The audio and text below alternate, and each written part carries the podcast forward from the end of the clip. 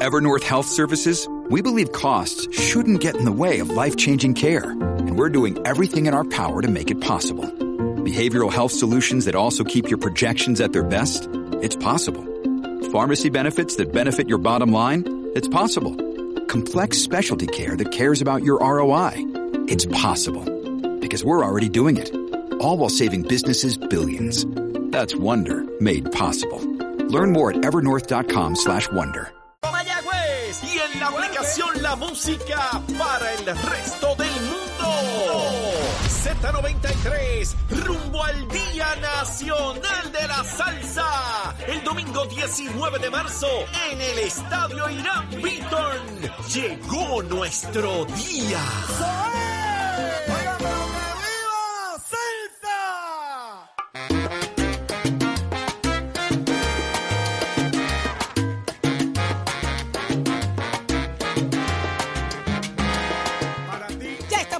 Regreso en Nación Z, una nueva hora comienza y usted nos escucha a través de Z93, 93.7 en San Juan, 93.3 en Ponce y 97.5 en Mayagüez, Saudi Rivera, Jorge Suárez, Eddie López con el mejor análisis, Hachero en el control.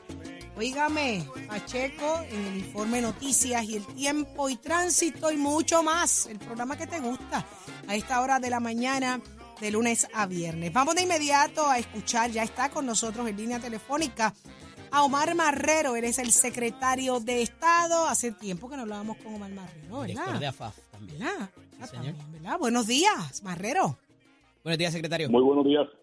Muy buenos días, Saúl, y buenos días, Eddie. Y el, que entiendo que también está Jorge Suárez. Aquí ahí. estoy, aquí estoy, que nos saludamos ayer Queda allá. algo del- eh, queda algo bueno, del- estamos O sea, aquí. sí, pues muchas, muchas bendiciones a todos y a todos esos radioescuchas que, que nos sintonizan. ¿Está de interino o el gobernador no está por acá? Aquí está aquí. Aquí. No, no, no. Acá, el gobernador está en Puerto Rico, Ah, sí. Puerto Rico, está en funciones. Ayer hicimos eh, un anuncio público en conferencia de prensa, conferencia de prensa donde anunciamos la nueva concesión de alianza público-privada, particularmente en el sector de la generación y, y al anuncio seleccionando la oficialmente la compañía Genera. ¿Cómo se siente Omar Marrero? Omar Marrero, no el secretario de Estado. Bueno, yo me siento muy satisfecho eh, del, ¿verdad? del proceso que se siguió, eh, del anuncio que se hace, eh, una satisfacción de por todo el trabajo que se ha realizado, se realiza de una manera profesional, de una manera puntual, cumpliendo con todos los requisitos de la ley y más importante, llevando una política pública que comenzó luego de unos huracanes, precisamente por la, eh, la experiencia vivida y luego de diseñar un ordenamiento jurídico de manera bipartita y luego de comenzar unos procesos eh, y- yendo al mercado cuando personas eh, eh, apuntaban que en el mercado no iba a haber una compañía interesada en participar en el proceso, pues es una gran satisfacción que luego de un proceso, como mencioné, robusto, 24 meses, 15 compañías participaron, 8 precualificadas, pudimos terminar eh, con un proponente que entiende la necesidad de mejorar la confiabilidad del sistema, que entiende la necesidad de cumplir con las leyes ambientales y que entiende la necesidad imperiosa de bajar el costo de la luz y atacar el componente del combustible eh, de nuestras plantas generatrices. Así que en ese sentido Omar, eh, estamos Ma- bien satisfechos. Eso mismo le iba a preguntar. Eh, más allá de la posición tan importante como secretario de Estado, Omar Marrero, eh, ¿confía en que este contrato va a ser bueno para el país? Definitivamente, el Saudi, y te, y te lo voy a decir claramente, porque Ujú. Omar Marrero vivió en los 1990 como joven, cuando se estaban construyendo unas plantas generatrices, o cuando se estaba entrando a un sector privado, y don Omar Marrero se acuerda cuánto muchas personas también, muchos sectores, atacaban esa iniciativa eh, de la administración de entonces, y hoy vemos cómo esa iniciativa, esa visión de abrir la generación privada en Puerto Rico y permitir que Ecoeléctrica y AES pudiesen generar electricidad y proveerle al sector eléctrico de Puerto Rico, nos ha permitido tener 30% del sector privado de la, de la generación y más importante, la más económica. En los 1990 se tuvo la visión de que a través de la generación privada, a través de una alianza con el sector privado, se podía proveer un sistema, un servicio eficiente y mucho más eh, ¿verdad? Eh, barato. Y eso se logró con AES y Ecoeléctrica, a través del carbón y a través del gas natural. Y ciertamente, a través de otros renglones, a través de otras alianzas público-privadas, también hemos visto cómo hemos podido mejorar el servicio. a Saudi, que esto no va a pasar de la noche a la mañana, definitivamente. Que Jorge, Eddie, yo y toda nuestra familia y todos nuestros amigos y todo Puerto Rico no lo vamos a ver de la noche a la mañana. Claro que no, porque esto es un, esto es un sistema complejo y hay unas reparaciones que se tienen que hacer a largo plazo. Ahora bien, lo que sí se va a ver a corto plazo es el beneficio de tener un proponente que entiende la planificación a largo plazo, que entiende la importancia de planificar eh, en cuanto al combustible a largo plazo. Y tercero, que obviamente puede lograr unas economías de escala que la Autoridad de Energía Eléctrica no las puede lograr por su situación de quiebra. Omar, ¿veremos aumento en la factura? El gobernador dijo que no. Bueno, es que no va a haber aumento. Esto, eh, este contrato no tiene un impacto en la tarifa. Ahora bien, todos sabemos que los aumentos que hemos vivido ha sido ¿por qué? Por el combustible, porque somos rehenes de ese mercado internacional y a los eventos geopolíticos que cuando impactan al, el, precio del combustible, lamentablemente nuestras tarifas aumentan significativamente y se ve inmediatamente en las facturas. Así que esto, este proponente, esta APP, es precisamente buscando un socio que nos ayude a sacar ese componente del combustible y obviamente a reducir la tarifa. Pero que quede meridianamente claro, el contrato entra dentro del presupuesto de la Autoridad de Energía Eléctrica, según aprobado por el negociado, y no va a aumentar la luz. La luz ha aumentado, pudiese aumentar por un asunto del combustible, que todos lo sabemos y que aquellos que tenemos la, que recibimos la factura de la luz, cuando usted mide esa gráfica, usted va a ver 65%, 60-65% de su factura por el combustible. Pues acabamos de traer un proponente, una compañía experta en ese tema para asegurarnos que nosotros podamos bajar el costo de la luz. Así que al contrario. Secretario, eh, yo tengo dos preguntas. Eh, número uno, hay un planteamiento que obviamente he tratado de leer un poco el documento, son 300 y pico de páginas y como que no ha dado mucho el tiempo. Hay unas que ya leí que les preguntaré ahorita un poco de una contradicción, a ver cómo usted me la aclara. Y, y, y esta que es la principal, y es en torno al tema de los empleados de la Autoridad de Energía Eléctrica. Han levantado eh, varios reclamos, los han hecho aquí en Nación Z, se lo transmito a su señoría a ver si en el documento pues, pues, se puede aclarar el mismo. Y es el tema de que cuando la transición de Luma Energy, muchos empleados que estaban en el retiro de los 30 o en el retiro de los 20, los que estaban en el retiro de los 30 años sí tuvieron la oportunidad, los que estaban en el retiro de los 20 años no tuvieron la oportunidad.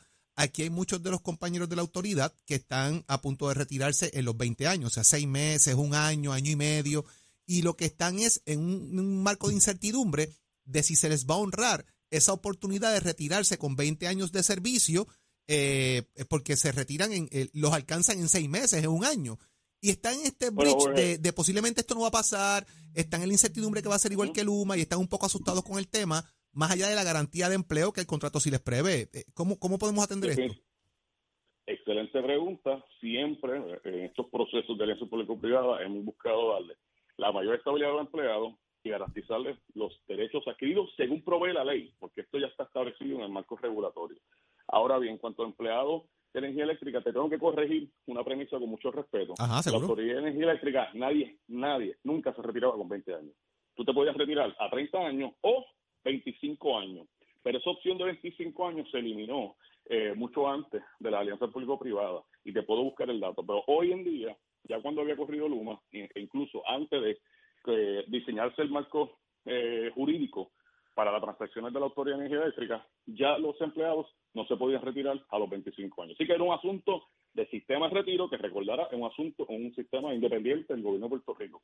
Ahora bien, nosotros buscaremos garantizarles todos los derechos adquiridos. Así que aquel empleado que tenga el derecho a retirarse de conformidad a los planes del plan de retiro de energía eléctrica, eso se tiene que respetar. Secretario, ¿y usted se ha reunido con los directores del retiro y con el presidente que lo tuvimos aquí ayer, eh, eh, Johnny Rodríguez, a esos efectos para garantizarle eso? Ayer hablábamos de unas cartas que se estaban enviando causándole... eso, eh, eso, está en la ley, y, ¿verdad? y corrijo, yo, yo, me, yo me he reunido con el grupo eh, no le pregunto si se ha reunido, no, no, lo estoy dando por hecho. No, pero, pero no, pero en otros temas. En cuanto a este tema, quien le corresponde es la entidad participante, la Autoridad Eléctrica y la Autoridad de Alianza Público-Privada, ¿verdad? Pero la autoridad participante es quien tiene esa responsabilidad. Pero definitivamente se puede aclarar, y yo creo que, pero, ah, pero quiero subrayar, esto está en el marco jurídico. Ya se establece que los derechos adquiridos de los empleados se tienen que respetar, incluso los años de retiro, incluso aquellos empleados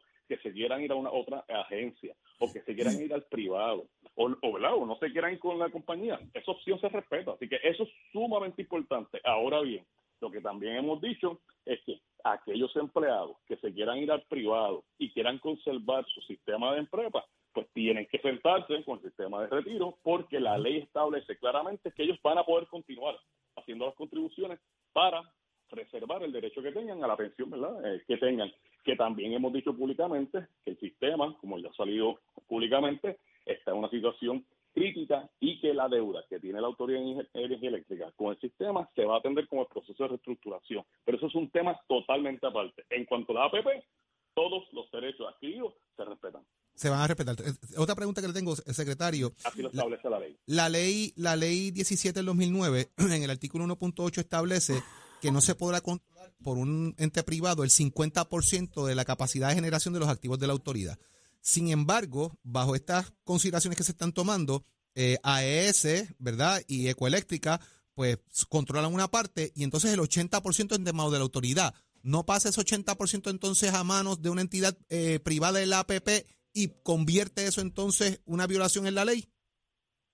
Excelente pregunta, Jorge, y como podrá haber eh, supuesto, todo eso se analizó. Claro, por eso hago la pregunta. incluso se, consigue una opinión para poder determinar, para que concluye que eso únicamente aplicaba cuando se vendía las plantas. Como parte del proceso, no sé si recordará, la eh, intención inicial o, más que intención inicial, la propuesta que se estaba considerando inicialmente era transferir las plantas al sector privado, venderlas básicamente. Pero para poder venderlas al sector privado tenías que atarlas a un Power Purchase Agreement para que le diera valor. pero también la ley dice ceder en un momento dado, secretario. Sí, pero aquí no se está cediendo, porque precisamente aquí solo lo único que se está consiguiendo un gerente para operar, bien importante. Ellos no tienen el derecho a explotar, excepto pueden gerenciar de conformidad a un contrato. Aquí esto sigue siendo de la autoridad eléctrica, simplemente hay una persona que va a estar a cargo de gerenciar el proceso. Definitivamente, Jorge. Aquí los activos se mantienen y el título se mantiene, obviamente, para preservar el derecho a accesos federales, a, a acceso a fondos federales actuales futuro de conformidad con la ley Stafford y segundo, bien importante, para mantener la extensión contributiva sobre los bonos que se emiten como parte del proceso de reestructuración en el futuro para la Energía Eléctrica. señor director, técnicos, pero son bien importantes. Señor director de la Administración de Asesoría Financiera, ahora bajo ese sombrero, de 22 millones trasciende, pudieran entrar hasta 100 millones con unos bonos. ¿A qué obedece esa alza en la compensación que va a recibir Genera PR anualmente? Excelente pregunta. Eh, la, la, tarifa fija eh, básicamente sería la compensación básica, son alrededor de 22 millones por los próximos cinco años y comienza a disminuir. No obstante, hay ciertas métricas que nosotros queremos. Como por eh, ejemplo, ¿cuál?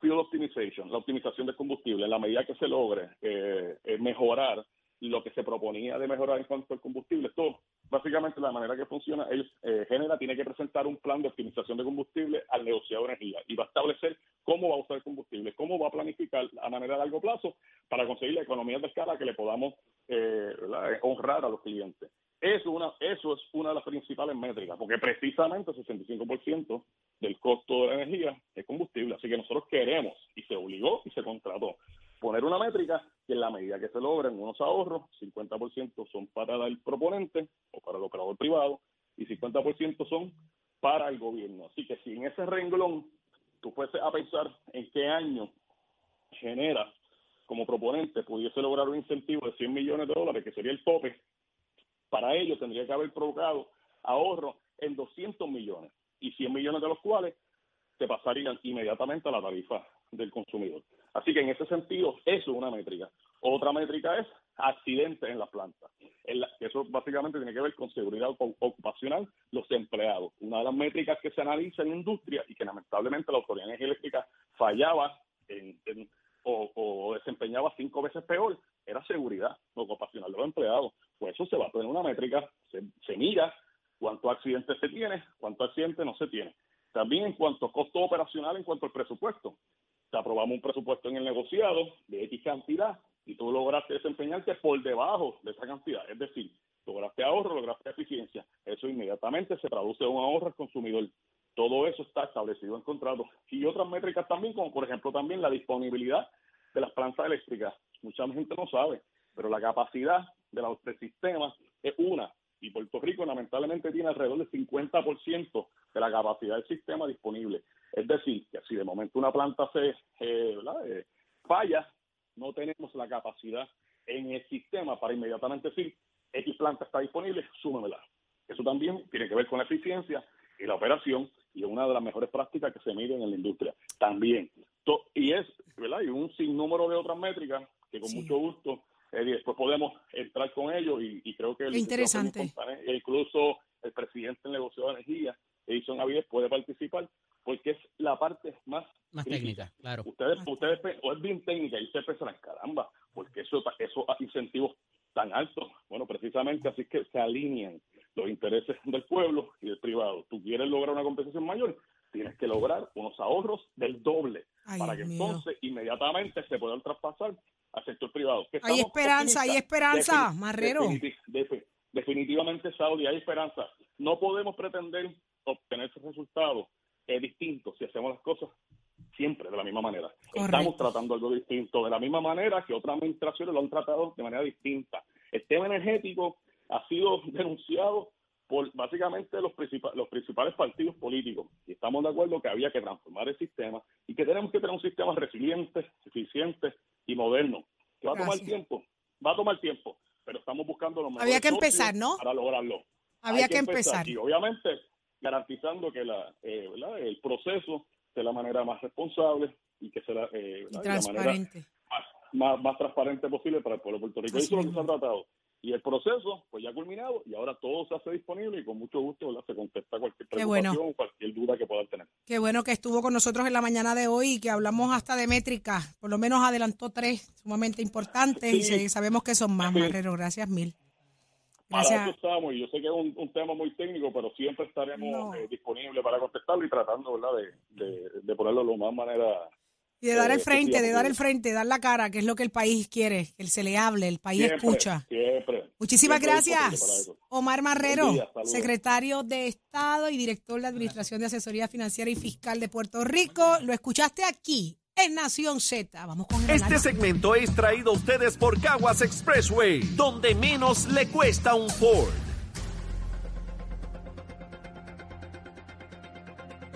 Damos paso al segmento del análisis del día. Con nosotros en la mañana de hoy está el ex senador Nelson Cruz. Buenos días, senador, bienvenido. Buenos días, licenciado, para usted y todos los amigos que nos escuchan a esta hora de la mañana. Qué bueno tenerlo con nosotros en la mañana de hoy. Eh, la Comisión Estatal de Elecciones va a solicitar tener más presupuesto y esto se había traído anteriormente, pero tiene unas particularidades ahora por razón de que no se han inclusive incluido las eh, reformas que se habrían de hacer o las modificaciones en la ley electoral. ¿De qué se trata esto y cómo lo vamos a poder manejar en esta etapa de los procedimientos? Bueno, una de esas enmiendas, como tú bien dices, es los endosos electrónicos. Eso es un proyecto nuestro de mi que lo insertamos en el código eh, electoral y en efecto sí, eso lleva pues unos gastos. Lo cierto es que hay unos partidos que están en función, se vislumbra que van a estar nuevamente eh, en la papeleta, ¿verdad? Disponible para el pueblo de Puerto Rico y esto pues ha incrementado eh, los costos de operación, así como también pues eh, las múltiples renuncias que han ocurrido, por, por darte un ejemplo, legislaturas municipales, el asunto que ha ocurrido con las primarias de legisladores y alcaldes que han tenido que salir, que eso pues ha sido, no se vislumbraba, ¿verdad? Eso ha sido un costo adicional que la comisión ha tenido y sobre todo eh, gastos, ¿verdad? Que vienen arrastrando eh, mayormente en lo que es el asunto de la renta. Yo creo que eh, es momento ya de que podamos, con relación a lo que es la Corporación de Edificios Públicos, la Autoridad de Edificios Públicos, que podamos ver de qué forma, ¿verdad? Si estas estructuras ya no están amarradas a ningún tipo de bono, ya tenemos economía, ¿verdad? Hemos echado el gobierno hacia adelante, pues yo creo que eh, lo, relación, lo relacionado a estas quiebras o, más bien a estas deudas que se tienen con relación a la autoridad. 26 millones 485 mil para atender deudas contraídas en años anteriores. 21 millones 360